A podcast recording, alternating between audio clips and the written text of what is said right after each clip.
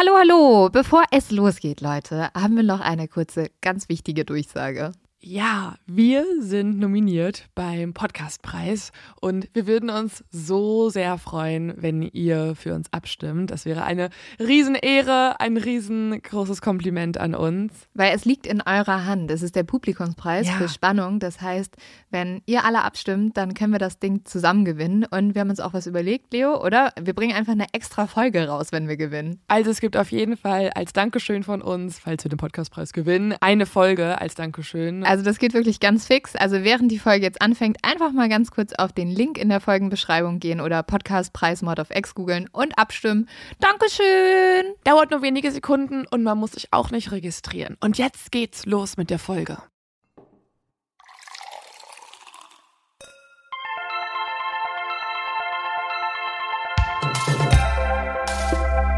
Mord auf X. Der internationale True Crime Podcast.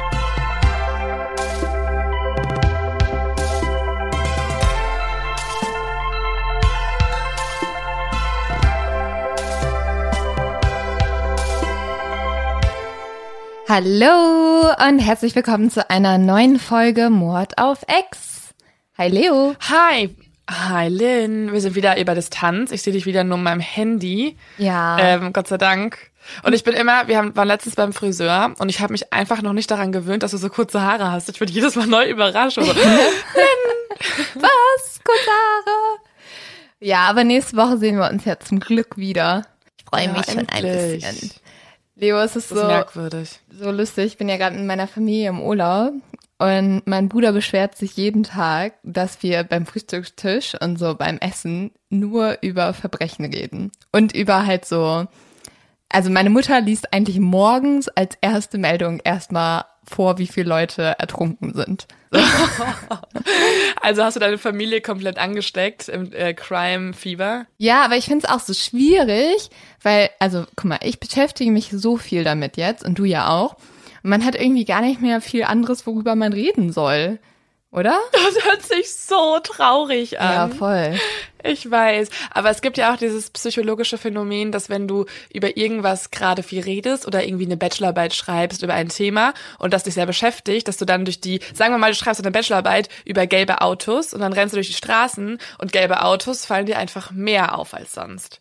Und das finde ich halt bei True Crime bei, bei uns gerade so krass. Also ich gehe auf Netflix oder auf irgendeine andere Streaming-Plattform und die Sachen, die mir auffallen, sind immer die True Crime-Dokus und ich denke die ganze Zeit nur so, oh mein Gott, die ganze Welt ist voller Verbrechen. Konstant. Ja, und mir gehen irgendwie andere Gesprächsthemen aus. Also, falls irgendjemand von euch mir mal so eine Liste an anderen Gesprächsthemen schicken will, ich bin sehr bereit dafür. Was, hey, was stellst du dir denn vor, dass irgendwer dir eine Nachricht schreibt? Ja. So, du könntest auch mal über das Buch von Agatha Christie reden, dann könnt, okay, ist auch Crime. Pflanzen. Äh, du könntest auch mal, und dann hast du, dann triffst du irgendwen und in dem Smalltalk-Gespräch öffnest du dein Handy und bist so, sorry, ich muss kurz in meine Instagram-Nachrichten, weil ich habe kein Thema mehr, aber meine Zuhörer haben mir gesagt, worüber ich reden soll. Was?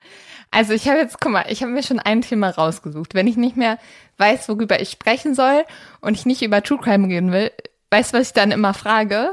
Ähm, nee. Ritter oder Wikinger, Leo? Was?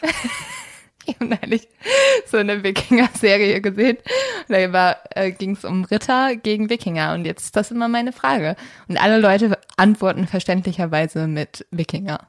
Ach, was man lieber Ja. sein wollen würde, wenn's man Für wen man mehr ist im Kampf.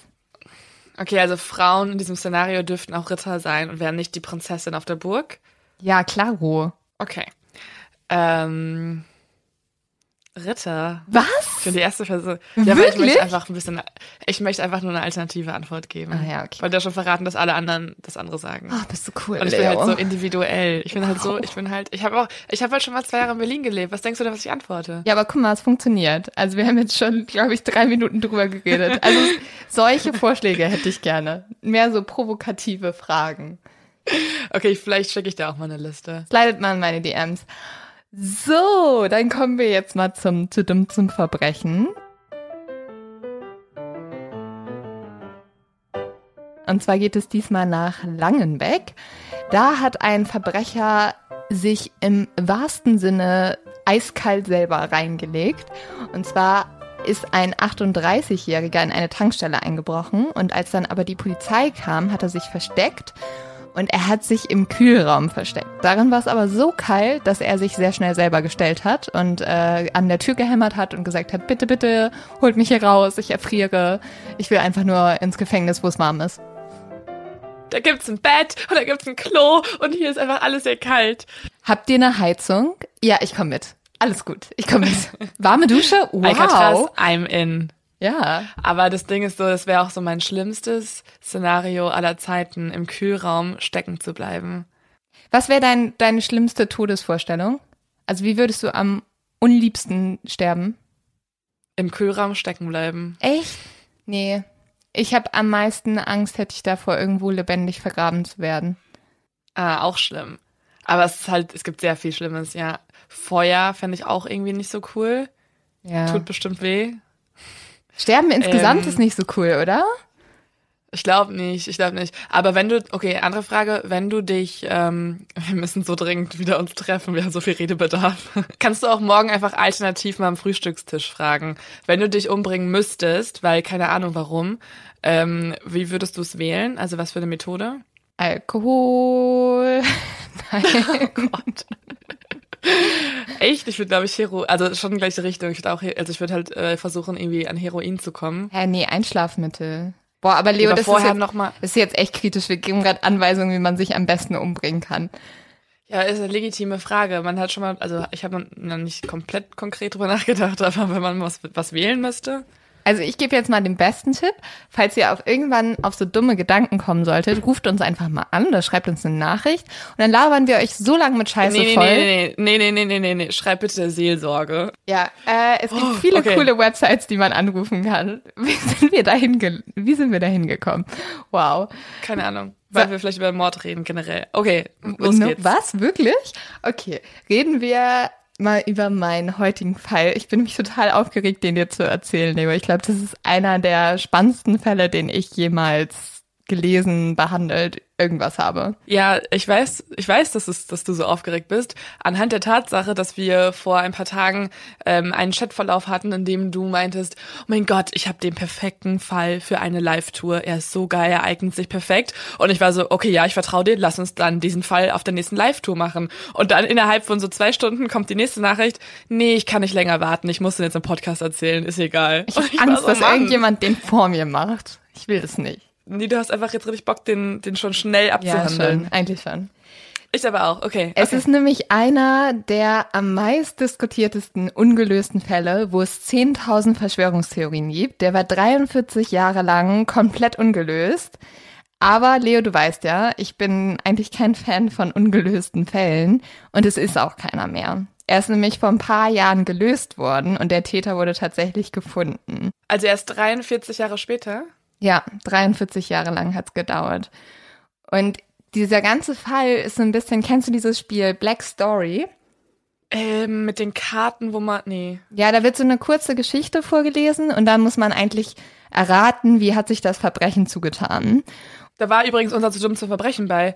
Da habe ich eine Sprachnachricht zu bekommen. Ich weiß nicht, also eigentlich höre ich mir keine Sprachnachrichten an. Ich finde es sehr komisch, wenn Leute uns auf Mord auf Ex Sprachnachrichten schicken. Aber die habe ich mir angehört. Vielen Dank dafür, für die ganzen Erklärungen und übrigens auch an dieser Stelle über dieses ähm, zu dumm zum Verbrechen mit der Zitronensäure im Gesicht. Und das war nämlich auch dabei.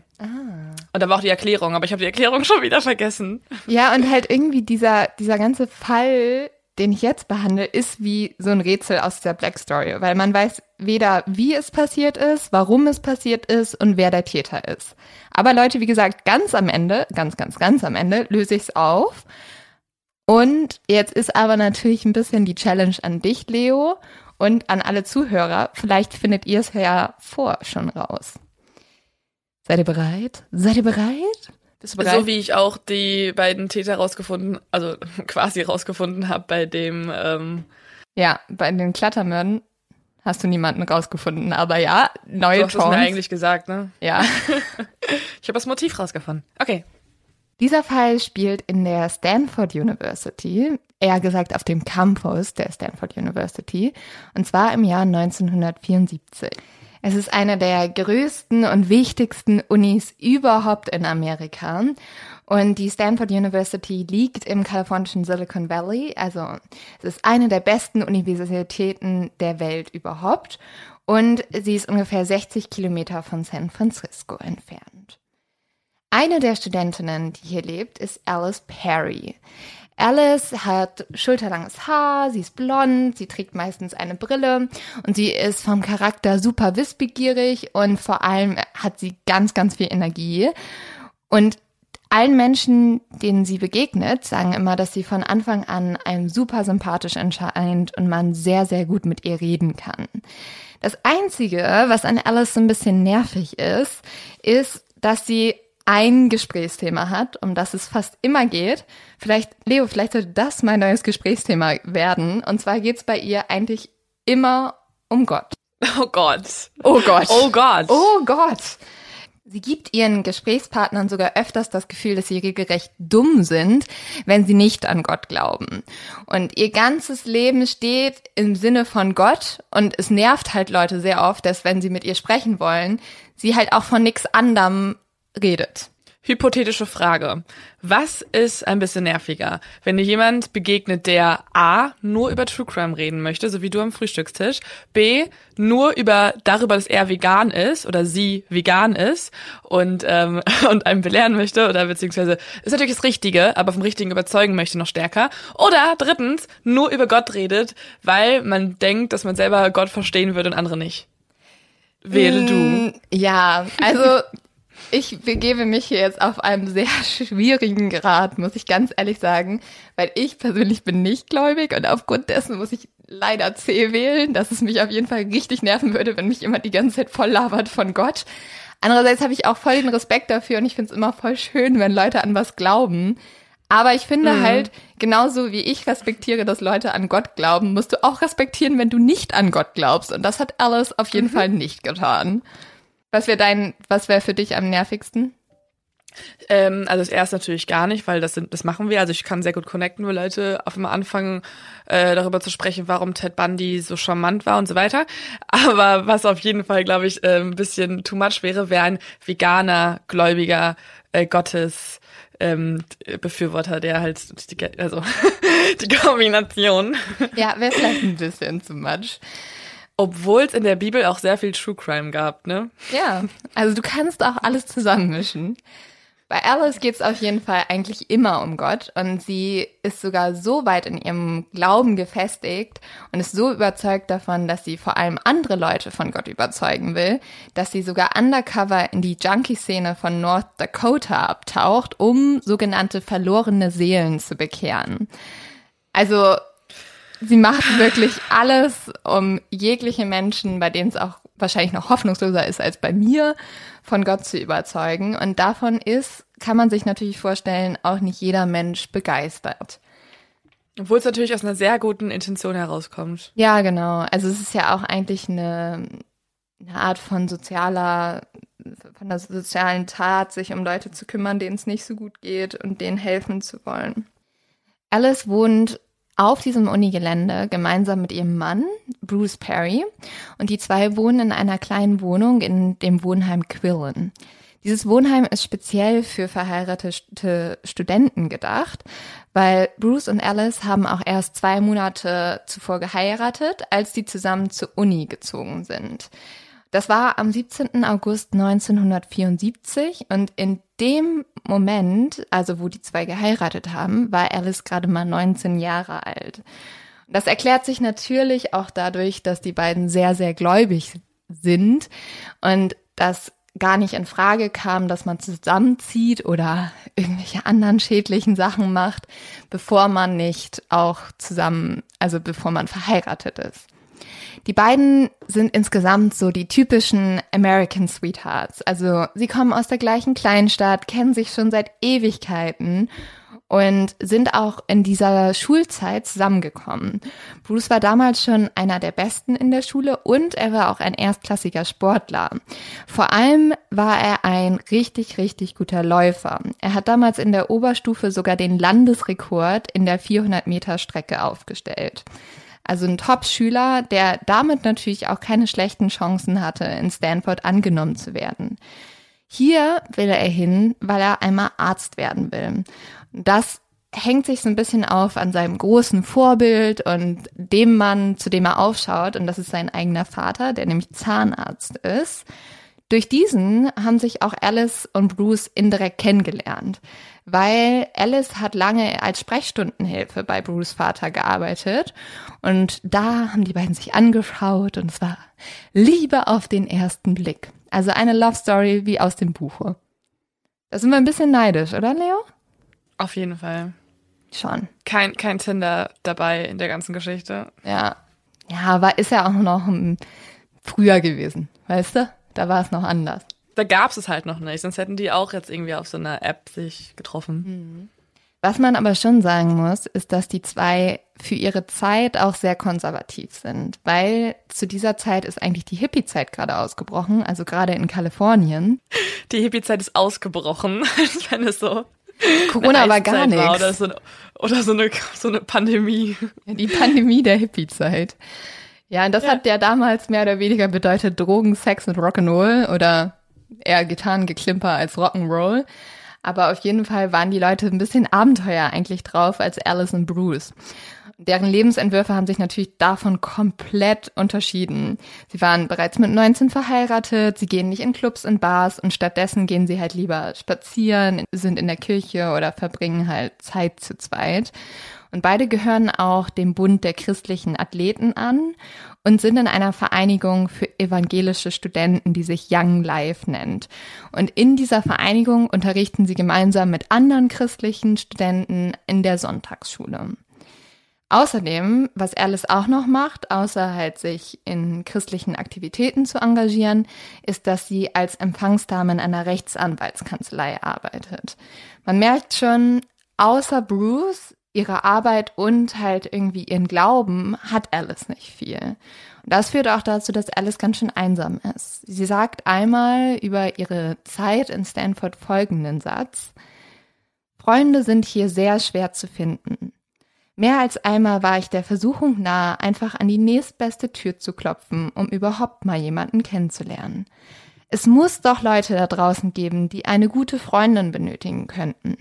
Aber dann sage ich mir, Bruce und ich müssen schätzen lernen, dass wir einander haben. Ich vertraue Gott, dass wir durch ihn neue Freunde finden werden. Schon ein bisschen traurig, finde ich. Ja, vor allen Dingen wahrscheinlich trinkt sie auch nicht. Also nicht, dass das immer das Allheilmittel ist zum Freunde finden, aber so auf so einer Studentenparty unterwegs sein und dann einfach mal zwei Shots mit wildfremden Leuten zu nehmen. Okay, nicht wildfremd. Man sollte sich schon kennen und sonst keine Shots mit irgendwelchen wildfremden Leuten trinken. Aber das hilft schon irgendwie, ein bisschen die, um die Stimmung aufzulockern, einfach mal abends in eine Bar zu gehen oder so. Leo, du hast gerade indirekt gesagt, wenn man nicht trinkt, hat man keine Freunde. Beziehungsweise ich habe auch indirekt gesagt, wenn sie Freunde finden will, soll sie einfach anfangen zu trinken. Ja, wow. Gut, dass uns 13-jährige Leute. oh Mann, nein, das meine ich ja nicht damit. Es ist ja auch gut, dass sie in dieser christlichen Athletengemeinschaft da ist. Props ja, bei Leo. Egal. Wir merken schon, der Lebensmittelpunkt für Alice ist eigentlich Bruce. Also der bedeutet alles für sie und er ist auch das Wichtigste. Er hält ihr irgendwie immer den Rücken frei und er unterstützt sie. Und so ist es auch am 11. Oktober 1974. Das ist ein Samstag und es ist eigentlich schon 23.30 Uhr, aber Bruce sitzt immer noch über seinen Büchern und paukt, weil er will ja auch das Physikum schaffen. Alice will allerdings noch ein paar Briefe abschicken und das, also der Briefkasten ist auf dem Weg zur Kirche. Es ist aber ja schon relativ spät und aufgrund dessen sagt Bruce, er wird sie begleiten, weil er ja auch sowieso eine Pause vom Lernen braucht. Auf dem Weg kommt es dann aber zwischen den Zweien zum Streit. Es geht eigentlich um eine super große Lappalie, nämlich einer der Autoreifen der zwei hat Luft verloren. Und die können sich nicht so richtig drauf einigen, wer jetzt schuld daran sei und wer hätte den Autoreifen reparieren sollen. Und darüber streiten sie sich aber dann sehr, sehr doll. Und kurz vor der Kirche, wo Alice auch die Briefe losschicken will, eskaliert der Streit. Alice sagt dann zu Bruce, sie will jetzt alleine in die Kirche gehen, sie möchte alleine sein, sie möchte, dass er nicht mehr da ist, dass er umdreht nach Hause geht. Und dann sagt sie noch was, und das würde mich ehrlich gesagt auch sehr, sehr sauer machen. Sie sagt nämlich, sie geht in die Kirche und sie wird jetzt für ihn beten. Und sie wird dafür beten, dass Bruce seinen Fehler bemerkt und sich entschuldigt. Richtig passiv-aggressiv. Komplett. Wie geil. Sag das mal im nächsten Streit. Einfach so, okay, ich akzeptiere deine Meinung, aber ich bete jetzt dafür, dass du siehst, dass sie falsch ist. Ja, einfach so umdrehen. Ich bete jetzt dafür, dass du zur richtigen Erkenntnis kommst. Oh mein Gott, ich liebe es. Ja, kannst du dir mal merken. Aber Auf das macht Fall. natürlich dann Bruce auch relativ wütend und er dreht sich dann einfach um und geht zurück zu der Wohnung. Ich bin ja immer noch in meinem Detektivmodus. Und ich frage mich jetzt, weil du sagst die ganze Zeit so im Plural Briefe, hat das irgendwas damit zu tun? Sind die Briefe von Relevanz oder waren das einfach random gekritzelte Karten? Die Briefe sind vollkommen unwichtig, Leo. Aber Ach, gute Mann. Bemerkung. Guter Versuch. Ja, weil es war so anonym, sie will Briefe wegbringen. Okay, es war auch eine andere Zeit, aber immer wenn das Wort Brief jetzt in so einem Fall fällt, bin ich so, okay, ist das wichtig? Naja. Nein, es ist nicht wichtig. Aber was wichtig ist, ist, dass es etwa 23.40 Uhr ist, als Bruce nach Hause geht. Und Alice geht dann zehn Minuten später in die Kirche. Das heißt, es ist jetzt 23.50 Uhr. Sie geht dann in die Stanford Memorial Church und das ist jetzt nicht irgendwie eine kleine lappige Kirche, die da irgendwo auf dem Gelände steht, sondern eine super große, eindrucksvolle Kirche, die mit Gold, mit Pfeilen, mit Rundbögen, Gemälden, allem irgendwie verziert ist, was geht und auch eine riesige Kuppel hat. Und wenn man da reingeht, sind links und rechts Gebetsbänke, die zu einem Altar hinführen. Als Alice in die Kirche reingeht, sind schon zwei Studenten da drin. Sie sitzen hinten rechts in den Bänken und sie beten.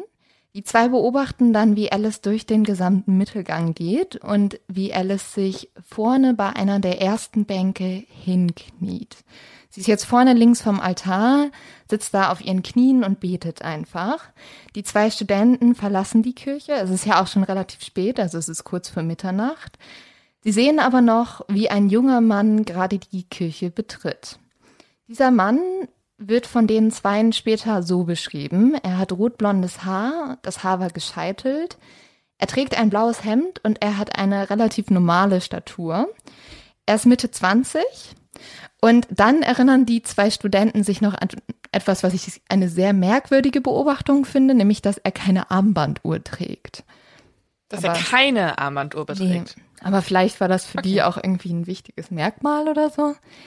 Naja, ich, ich glaube, mir würde es sehr schwer fallen, auch im Nachhinein Leute zu beschreiben, die ich irgendwo nur kurz gesehen habe, muss ich ganz ehrlich sagen. Aber vielleicht bringt halt so rotblondes Haar gescheitelt irgendwie ein bisschen mehr was. Mhm, auf jeden Als Fall. die Tatsache, dass er keine Armbanduhr hatte. Wir müssen jetzt einen Menschen wiederfinden, der keine Armbanduhr trägt. Die Kirche wird eigentlich immer um 12 Uhr abends abgeschlossen, aber diesmal verspätet der Wachmann sich. Das heißt, er kommt erst 10 nach 12 zur Kirche. Er geht dann in die Kirche rein und schaut sich um und sieht aber niemanden in dieser Kirche. Er sagt trotzdem, wie er es jeden Abend sagt, falls irgendwie noch jemand sehr tief gebeugt ist beim Beten oder so, wir schließen für die Nacht. Die Kirche wird die Nacht über verschlossen. Sollte sich noch jemand im Gebäude befinden, müssen Sie es nun verlassen. Aber der Wachmann kriegt keine Antwort und von Alice ist auch keine Spur zu sehen. Der Wachmann geht daraufhin und schließt die Kirche ab. Zwischen 0.15 Uhr, also jetzt fünf Minuten nachdem der Wachmann da war, und 0.30 Uhr hört dann ein Zeuge auf diesem Campusgelände einen unterdrückten Schrei. Er ist sich allerdings nicht sicher, ob es sich um eine menschliche Stimme handelt. Und da bin ich so ein bisschen so, oh, wenn du dir nicht sicher bist, ist doch egal, ruf trotzdem einfach die Polizei. Also es kann doch nicht schaden. Dann, dann mach dich lieber so zum Deppen wie ich neulich, als ich die Polizei gerufen habe. Aber dieser Zeuge unternimmt gar nichts. Naja, aber okay, andererseits, wie oft hört man Schreie? Also ich höre auch manchmal auf der Straße irgendwelche weirden, also äh, ich würde auch nicht bei jedem Schrei, vor allen Dingen einen, den du nicht richtig zuordnen kannst, direkt die Polizei rufen. Würdest du es machen? Ja, wenn das schon so klingt, als wäre jemand in Todesnot, würde ich schon machen. Habe ich doch neulich gemacht. Ja. Okay. Bruce ist ja eigentlich wieder nach Hause gegangen. Er macht sich aber mittlerweile Sorgen, weil Alice nicht wieder da ist. Und er will ihr jetzt entgegengehen und sich entschuldigen. Er ist dann sehr verwirrt, weil er hat eigentlich erwartet, dass Alice ihm entgegenkommt. Kommt sie aber nicht. Er geht dann ganz bis zur Kirche und ist schon darüber verwirrt, dass er so weit gehen muss, weil er weiß ja, die Kirche macht um 12 Uhr zu und es ist jetzt deutlich nach 12 Uhr. Er denkt, okay, vielleicht hat sich irgendwie Alice vor die Kirche gesetzt, wartet auf ihn oder ist beleidigt oder was weiß ich was. Aber auch um die Kirche herum ist Alice nicht zu finden. Ich finde es interessant, dass er sich ähm, entschuldigen wollte bei ihr. Also haben ihre Gebete da, dann doch schon was bewirkt. Das ist einfach mal ein guter Mann, Leo. Der weiß, wenn er zu sagen soll, es tut mir leid. Ja. Bruce sucht dann den ganzen Campus nach Alice ab, aber findet sie nirgendwo. Er geht dann nach Hause, versucht sich zu beruhigen, denkt, okay, vielleicht ist irgendwie Alice noch spazieren gegangen, die wird schon irgendwie heimkommen. Um zwei Uhr nachts kontrolliert der Wachmann dann erneut die Kirche. Angeblich, so sagt er es zumindest, geht er auch einmal in die Kirche hinein, aber da sei ihm nichts Außergewöhnliches aufgefallen. Ich muss ganz ehrlich sagen, ich bezweifle zu diesem Punkt, dass er in die Kirche hineingegangen ist. Wahrscheinlich war der einfach faul und ist einmal um die Kirche hinumgegangen, weil sonst müsste ihm eigentlich etwas aufgefallen sein. Also ist es denn so, dass er, wenn er die Kirche abschließt, immer dann nochmal alle paar Stunden in die Kirche reingehen müsste zum Kontrollieren? Weil das ist so auch irgendwie komisch. Wenn du sie einmal abschließt, dann ist sie halt bis zum Morgen geschlossen. Also dieser Wachmann macht sowieso irgendwie sehr viele Kontrollgänge. Aber vielleicht, weil das so eine wichtige Kirche ist und manchmal da Leute drin feiern oder so, weißt du? Oder verboten Sex haben. Und, stimmt. Das, ähm, das ist ein guter Ort wahrscheinlich. Ja. Hast du gesagt, aber gut. Alice ist jetzt immer noch verschwunden und mittlerweile ist es schon drei Uhr nachts. Bruce macht sich jetzt wirklich schreckliche Sorgen und ruft die Polizei an und meldet sie vermisst. Er sagt der Polizei, dass er Alice das letzte Mal gesehen hat, als sie in die Kirche gegangen ist.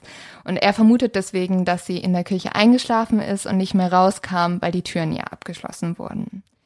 Die Stanford University hat sogar eine eigene Polizei und von dieser Polizei gehen dann zwei Beamten zu dieser Kirche hin.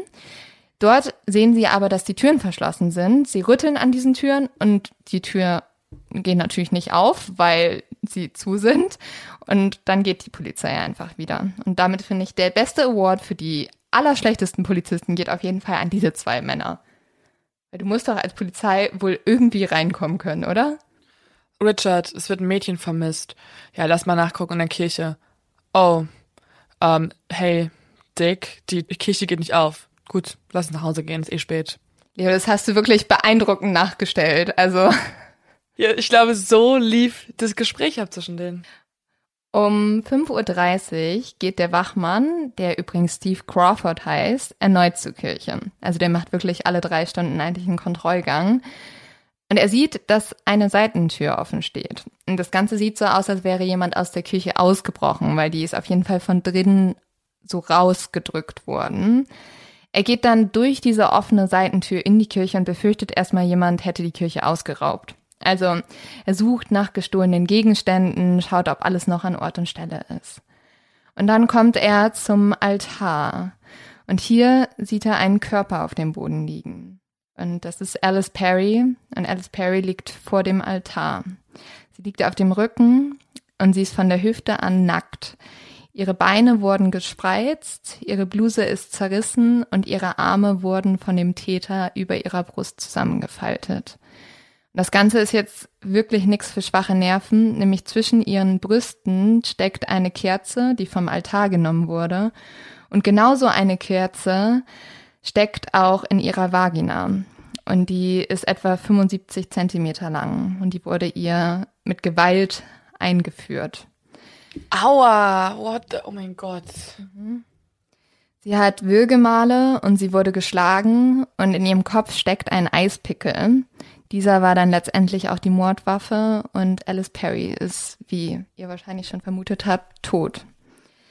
Was besonders merkwürdig ist, also ich habe ja schon erzählt, sie ist nackt, sie, ihre Beine wurden gespreizt, was natürlich auch auf eine Vergewaltigung hindeutet.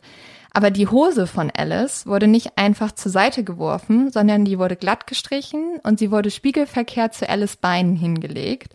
Das heißt, ihre Beine und diese Hose ergeben jetzt eine Raute oder so zwei kreuzende Vs.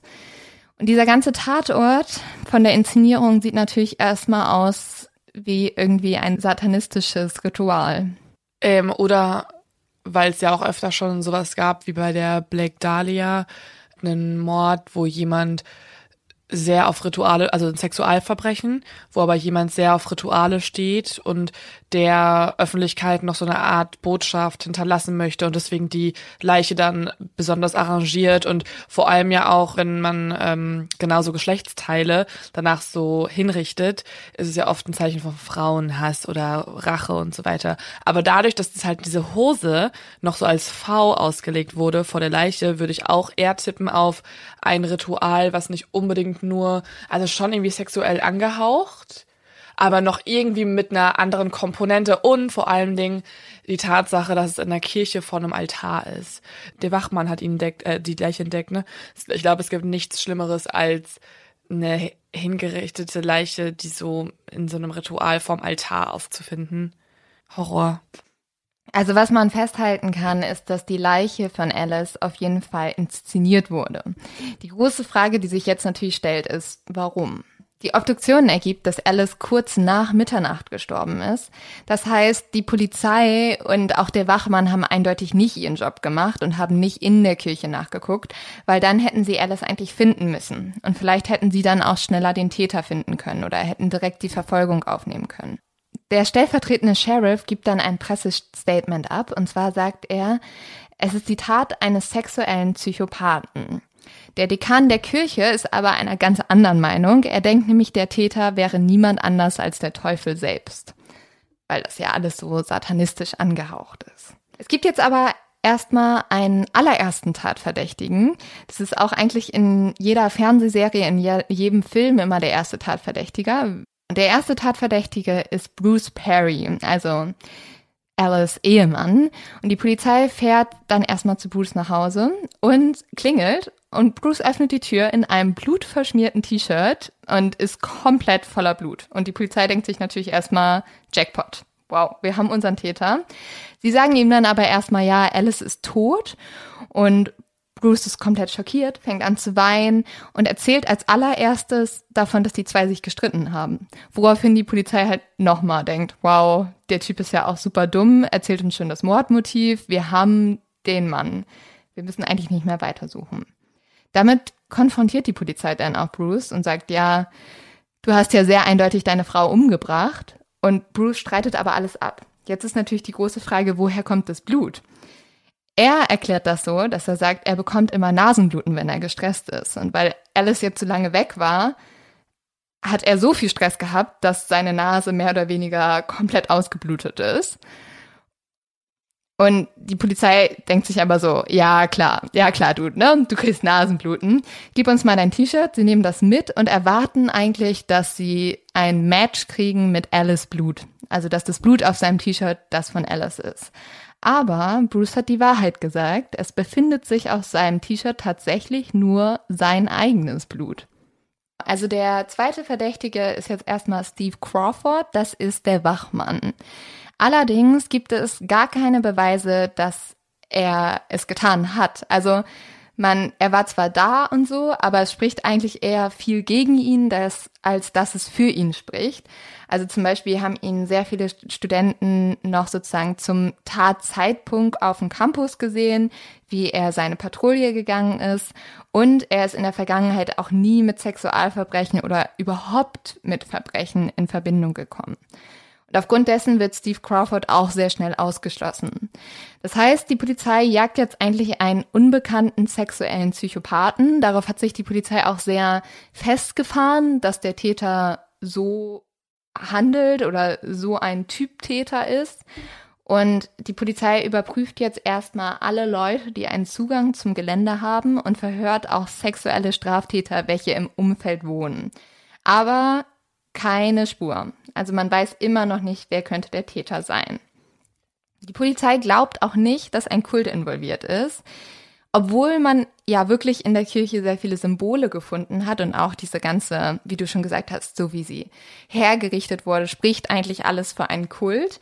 Aber die Polizei denkt, das ist alles nur ganz viel so Hokuspokus, um zu verschleiern, worum es in der Tat wirklich ging. Und in dem Sinne hat die Polizei natürlich auch schon ein Motiv für sich rausgesucht.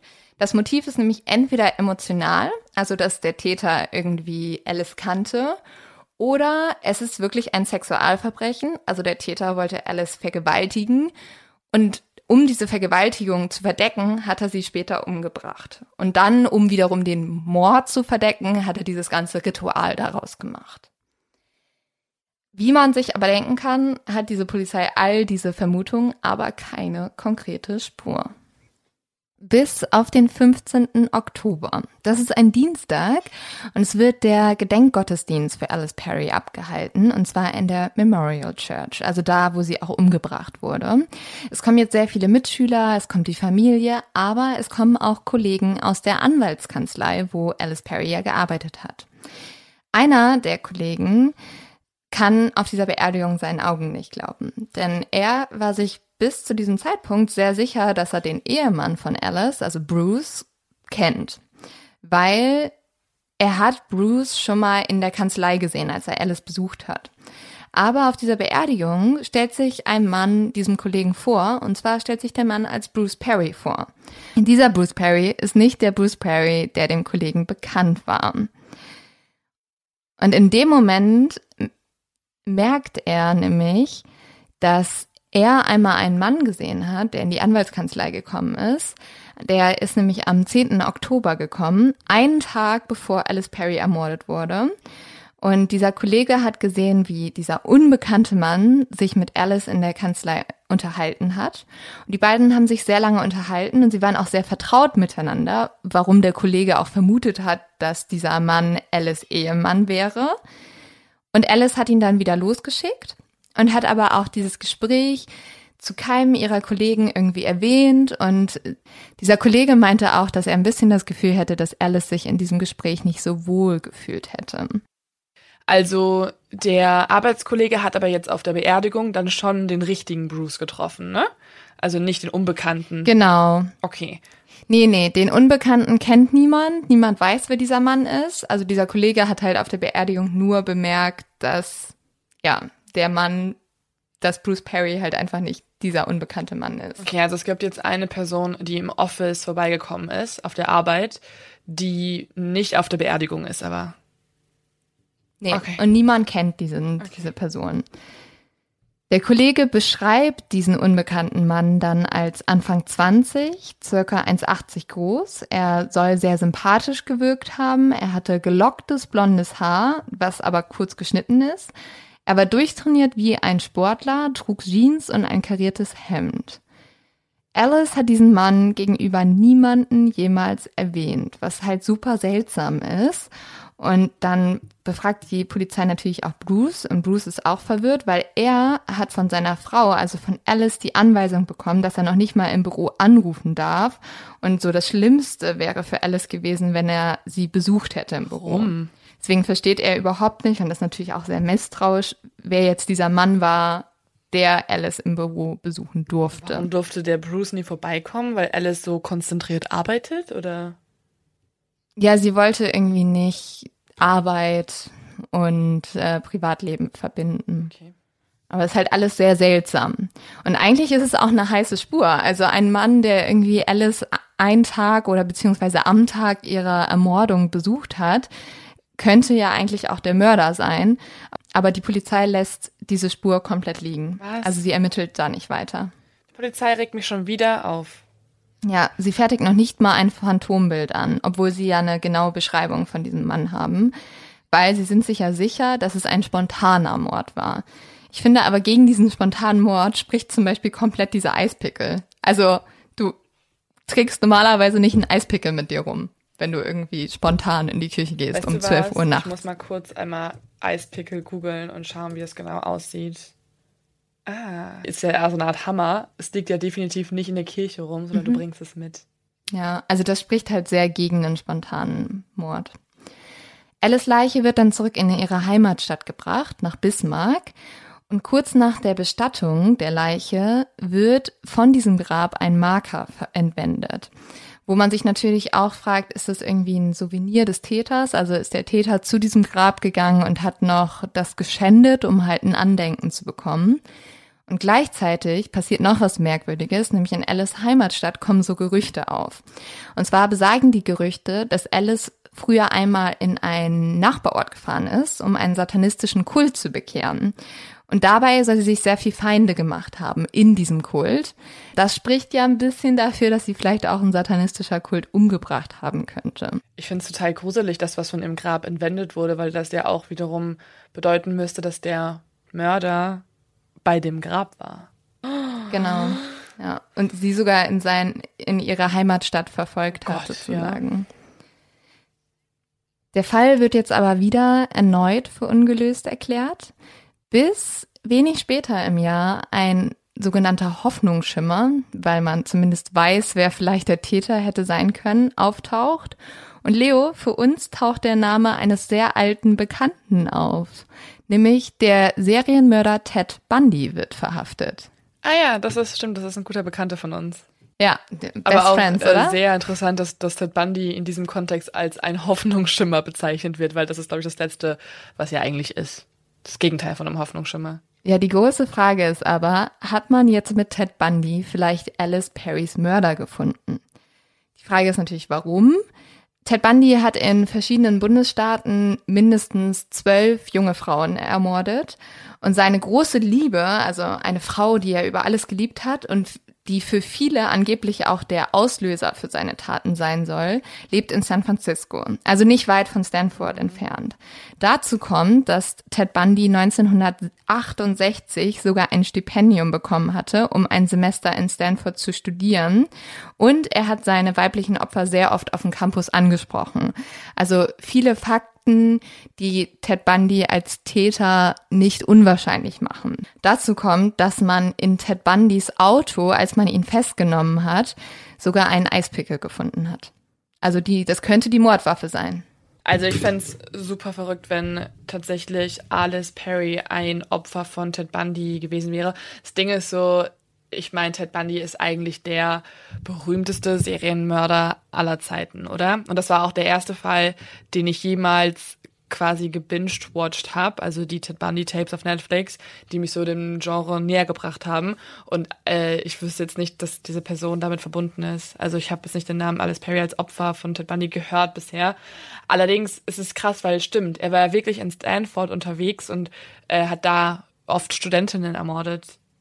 Was allerdings gegen Ted Bundy spricht, dass er im Oktober 1974, also wo Alice Perry umgebracht wurde, in Salt Lake City, Utah war. Dort tötete er nämlich am 2. Oktober und am 18. Oktober zwei junge Mädchen.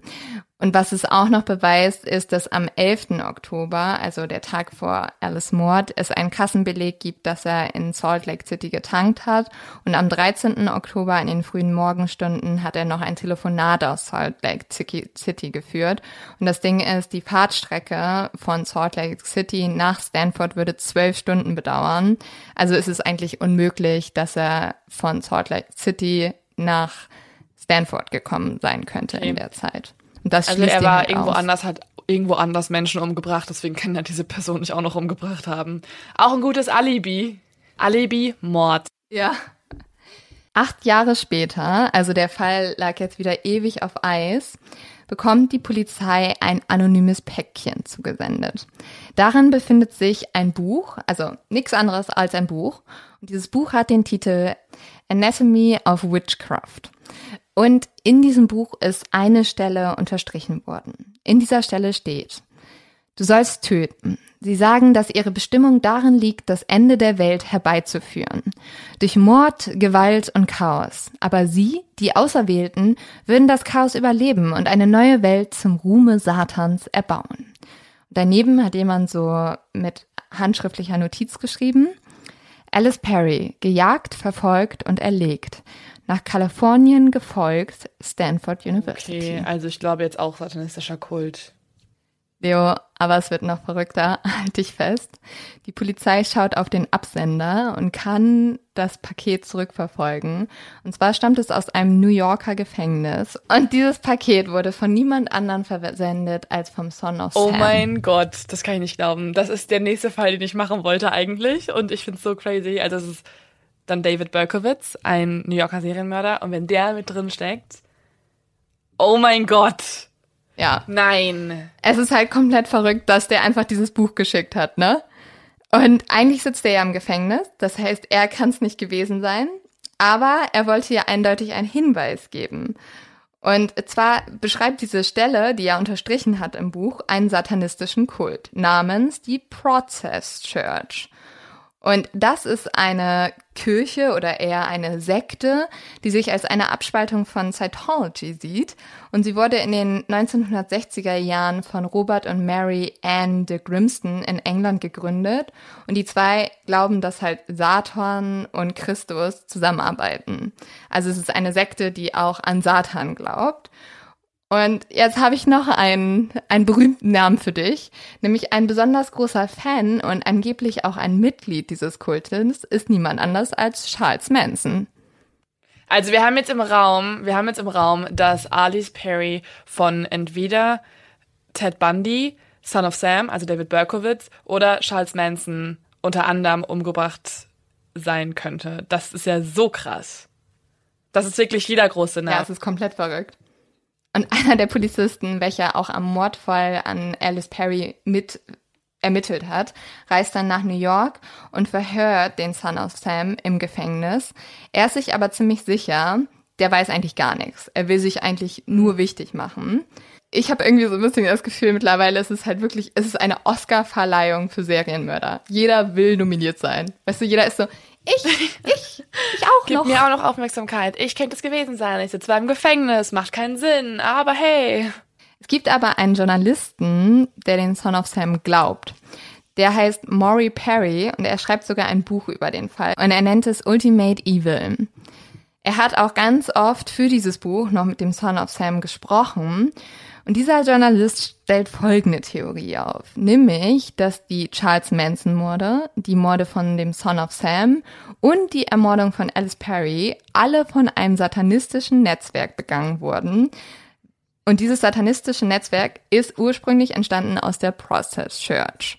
Das heißt, da wurden die alle miteinander ah. verbunden.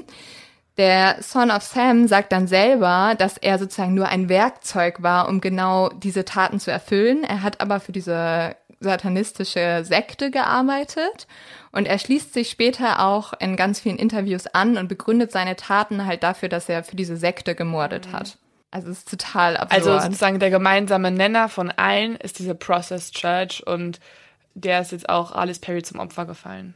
Und der Journalist und der Son of Sam haben dann auch eine Theorie, wer der Täter sein könnte, der Alice Perry umgebracht hat. Und zwar heißt dieser Täter Manson der Zweite. Oh mein Gott. Manson der Zweite ist William Metzer. Der ist auch bekannt als Manson der Zweite, also sozusagen sein Mördername. Der hat nämlich den Hollywood-Produzenten Roy Redden umgebracht. Und der Journalist dachte, also der auch das Buch geschrieben hat, stellt dann die Theorie auf, Alice Perry musste sterben, weil sie etwas mitbekommen hat, was sie nicht sehen sollte. Wir haben ja diese Theorie oder diese Gerüchte, dass Alice Perry tatsächlich mal bei einer satanistischen Sekte war. Und der Journalist sagt jetzt, dort hat sie irgendwas gesehen, was halt nicht für ihre Augen bestimmt war. Und deswegen hatte die Protestant Church Angst, dass Alice Perry genau das verraten würde. Und deswegen musste sie sterben. Was auch noch ein merkwürdiger Zufall ist, der da so ein bisschen reinspielt, ist, Alice Perry wurde ja am 12. Oktober ermordet. Das ist zufälligerweise auch der Geburtstag von Alistair Crowley. Das ist der sogenannte Vater der Satanisten. Und der Mord fand dann genau 99 Jahre nach dem Tod von diesem Alistair Crowley statt. Und äh, Crowley hatte so Symbole wie das unikursale Hexagramm oder auch das Symbol der Freimauer entworfen. Und genau diese Symbole hätten halt mit diesem Zeichen, weißt du, Alice wurde ja so hergerichtet, dass ihre Beine und diese Hose so ein V gebildet haben. Mhm. Ja, ja. So eine Raute. Und diese Zeichen hätten halt sozusagen nachgestellt werden. Also das hätte so eine Nachstellung ja, voll, sein können von den Symbolen, die auch Crowley hatte. Aber ist das nicht komplett absurd, diese Theorie? Also das würde ja eigentlich bedeuten, dass die größten Serienmörder alle zusammengearbeitet hätten aufgrund einer satanistischen Sekte. Ja, oder die satanistische Sekte sowas wie deren Ausbildungsprogramm war und dann sind sie in die Welt entflogen oder haben in verschiedenen Bundesstaaten Menschen ermordet. Ja, mega absurd. Aber ich finde das, also allein, dass dieses Symbol die Verbindung ist, macht es für mich auch sehr realistisch eigentlich. Die Polizei glaubt diese Theorie aber nicht. Sie glauben, dass der Journalist einfach nur ganz viel Geld verdienen will und dass der Son of Sam eigentlich nur seine Taten rechtfertigen will. Aufgrund dessen wird der Fall wieder eingestellt.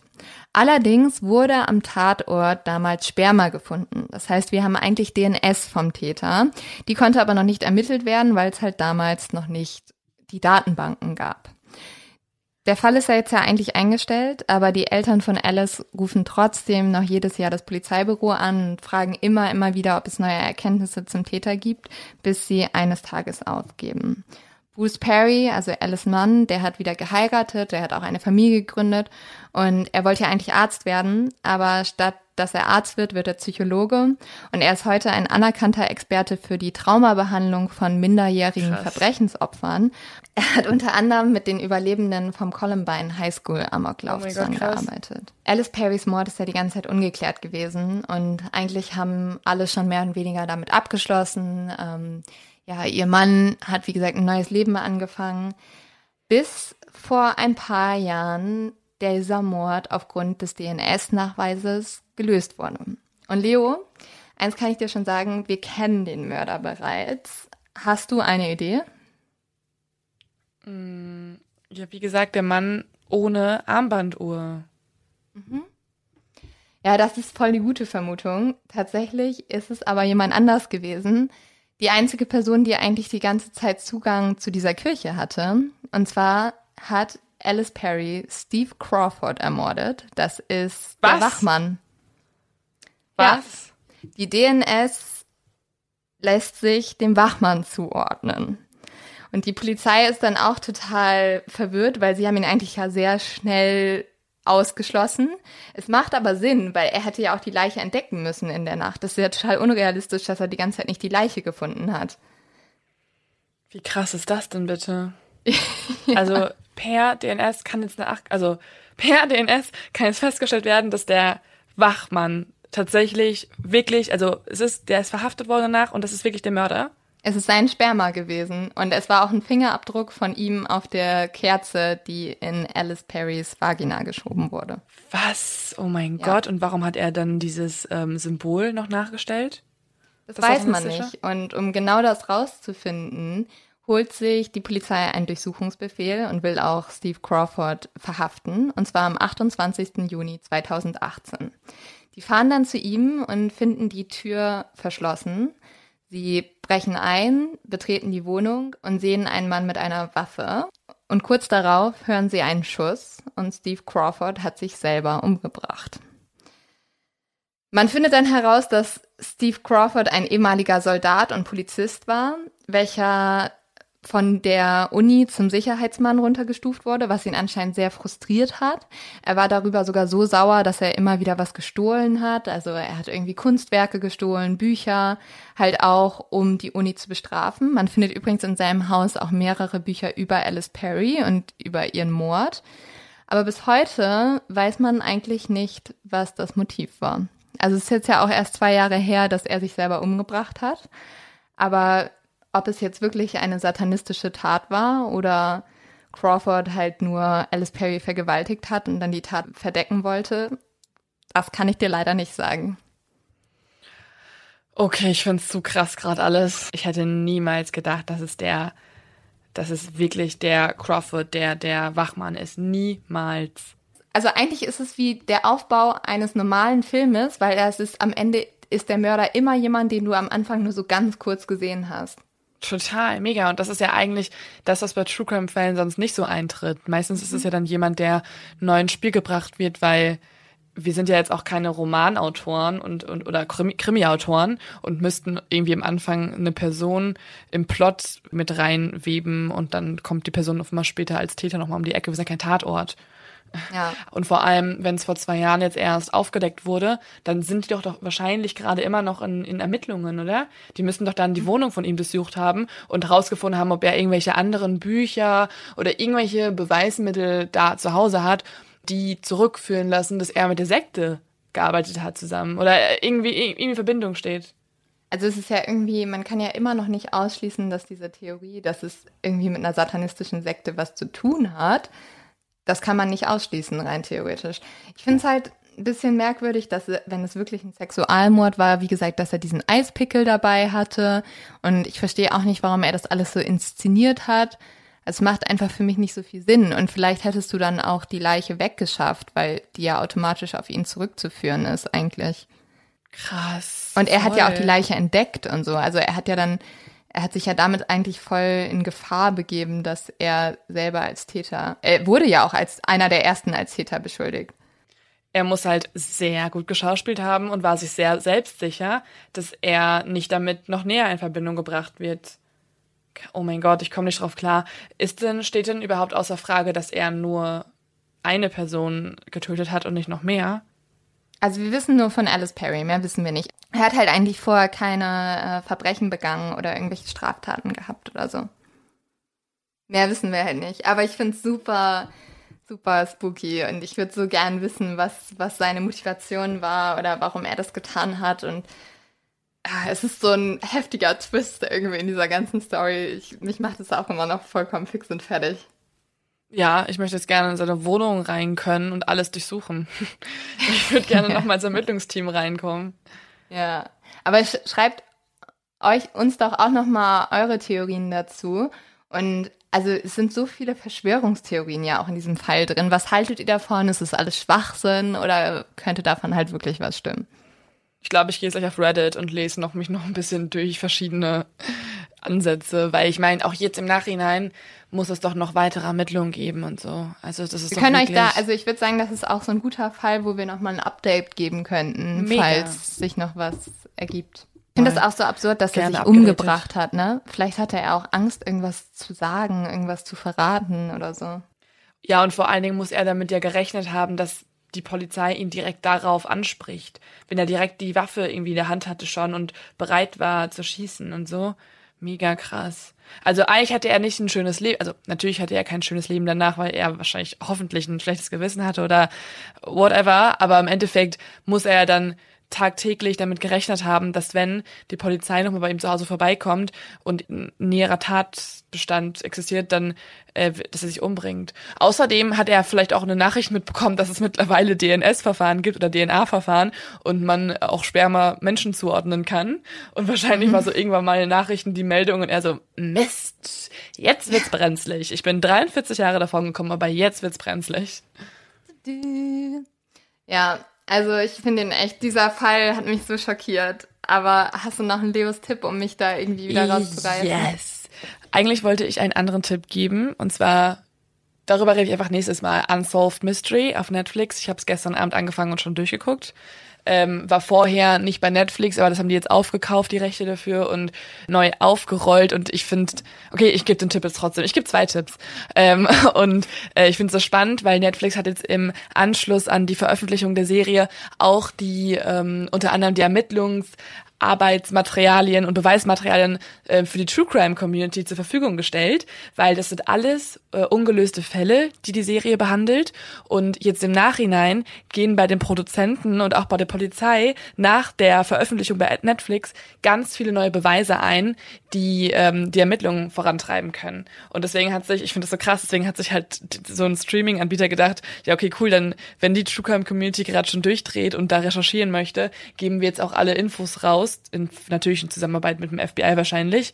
Und dann können Leute halt äh, Hinweise einreichen. Das finde ich so spannend. Und die Fälle sind auch so gut nachgestellt und, und mega, mega fesselnd, richtig gruselig und spannend. Ähm, genau, das war eigentlich der eigentliche Tipp. Aber jetzt im Zuge des Falls würde ich allen Leuten, oder wahrscheinlich hast du es ja auch gesehen und kannst es bestätigen, äh, nochmal äh, die Ted Bundy Tapes empfehlen. Also ich glaube, das haben wahrscheinlich super viele Leute schon gesehen, weil es wahrscheinlich eine der größten und bekanntesten Netflix äh, True Crime Dokus aller Zeiten ist.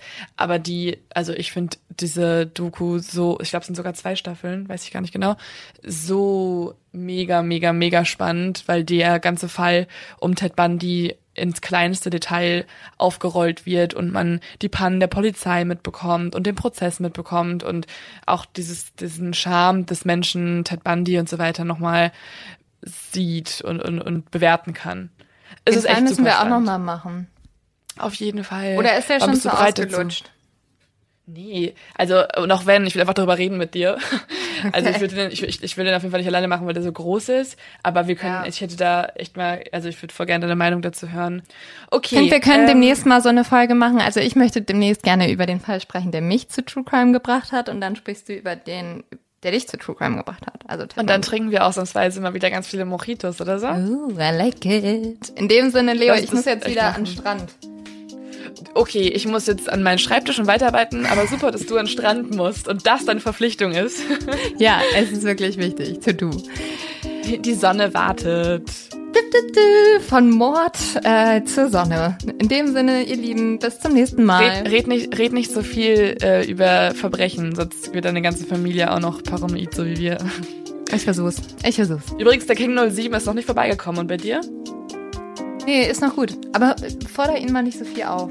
Können wir so eine Exi-Leibgarde bekommen, bitte? Danke. Ja, bitte.